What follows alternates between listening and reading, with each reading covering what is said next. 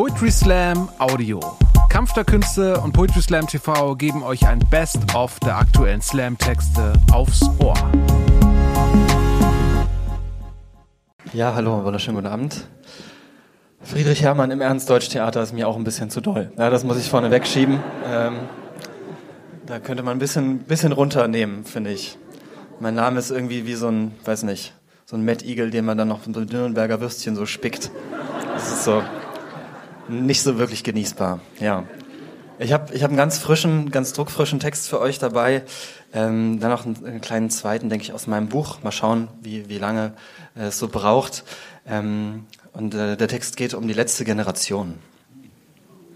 Oh, ein Raunen geht durch den Saal. Ich habe ihn getroffen den liebsten Aktivisten der Welt. Am Nürnberger Hauptbahnhof sah ich ihn schon von weitem baumeln, herabgeseilt von einem Geländer mit Klettergurt und Megafon.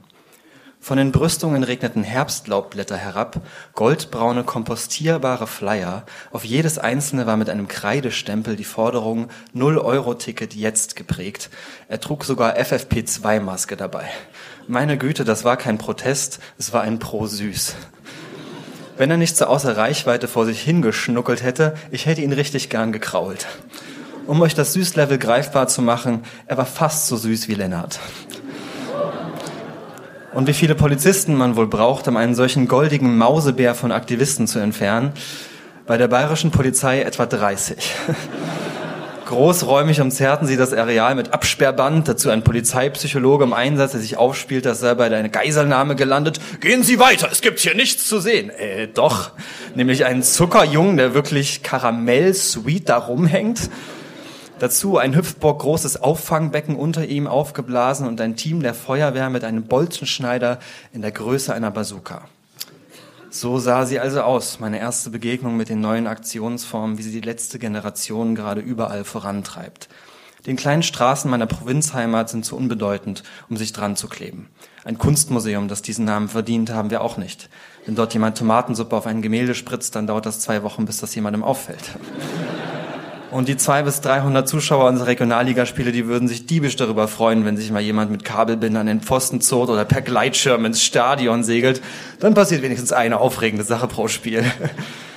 Ich kenne Aktionen wie diese also nur aus dem Internet, wo sie wahlweise komplett abgefeiert werden oder sich tonnenweise Spott über sie ergießt. Dazwischen scheint wenig Platz.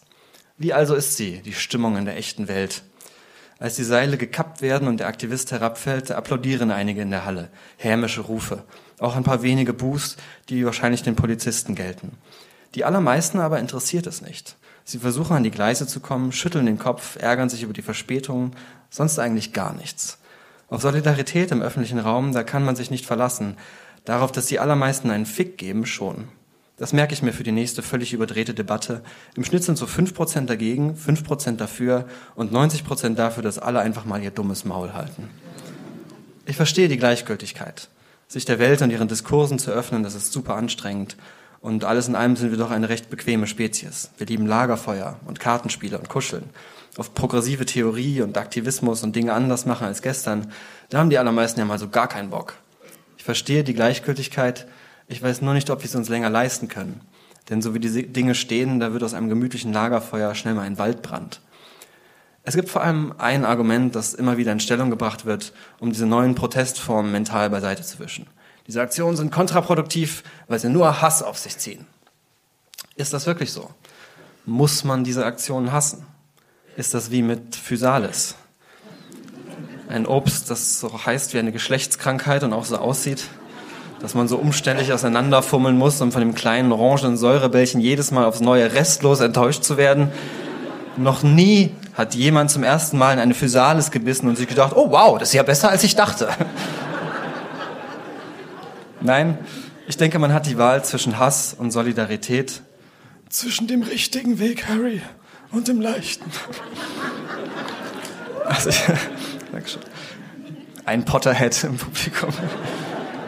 Als ich eines der Herbstlaubblätter in die Hand nehme, dann muss ich an meine selbst gebastelten Fridays Demo-Schildchen denken. Kurzstreckenflüge nur für Insekten oder früher war der Fisch in der Packung, jetzt ist die Packung im Fisch. Ja, ich stand zwischen diesen ganzen Teenagern, fühlte mich gerade so nicht zu alt. schwang meine optimistischen Demoreden und dann bin ich im festen Glauben daran, die Welt habe nur auf meinen Beitrag gewartet, wieder nach Hause gegangen. Und als sich nichts änderte, da setzte der Frust ein, die Verzweiflung und die Ratlosigkeit. Aber eines, das steht für mich heute fest. Bis wir uns all dem hingeben und die Hände in den Schoß legen, da sollten wir uns doch mindestens noch um ein paar brennende SUVs kuscheln. Wir können den guten Part doch nicht einfach weglassen. Eat the Rich steht gerade überall im Internet und das wäre doch das Mindeste, dass ich vor dem Weltuntergang noch ins Restaurant spazieren kann. Guten Abend, ich nehme die Musk, das Musk-Nackensteak und die Bezos-Pastete. Oh, sehr gerne, Herr. Es gibt heute auch Gates-Filet. Das klingt ausgezeichnet. Gerne mit guten Chips dazu. Exquisite Wahl.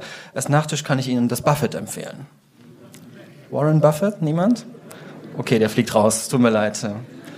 So eine Revolution, das haben die Punks, die auf Sylt gefahren sind, doch gezeigt. Die kann ja auch Spaß machen. Da gibt's doch dann noch Bier. Das ist doch ein Happening. Das gibt doch richtig Impressions auf die Insta-Story, wenn man so eine Villa plündert. Da regnet es dann Reactions in Form von so Flammen-Emojis. Hey ihr Lieben, was soll ich das nächstes zertrümmern? Schreibt's mir in die Kommis. Oh, Asche macht voll den authentischen Lidschatten. Hashtag Brandschatz.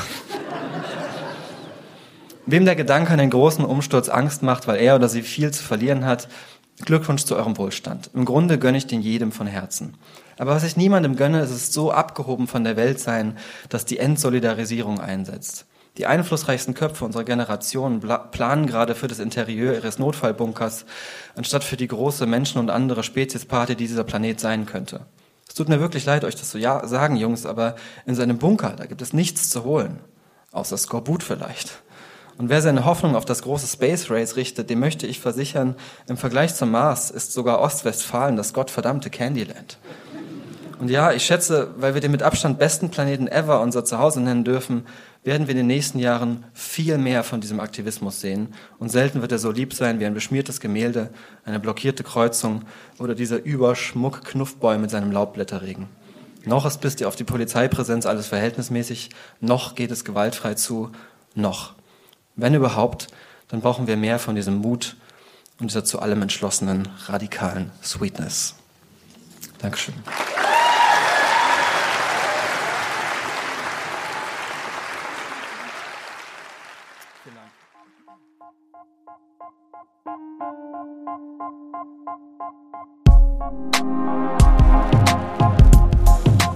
Danke fürs Zuhören.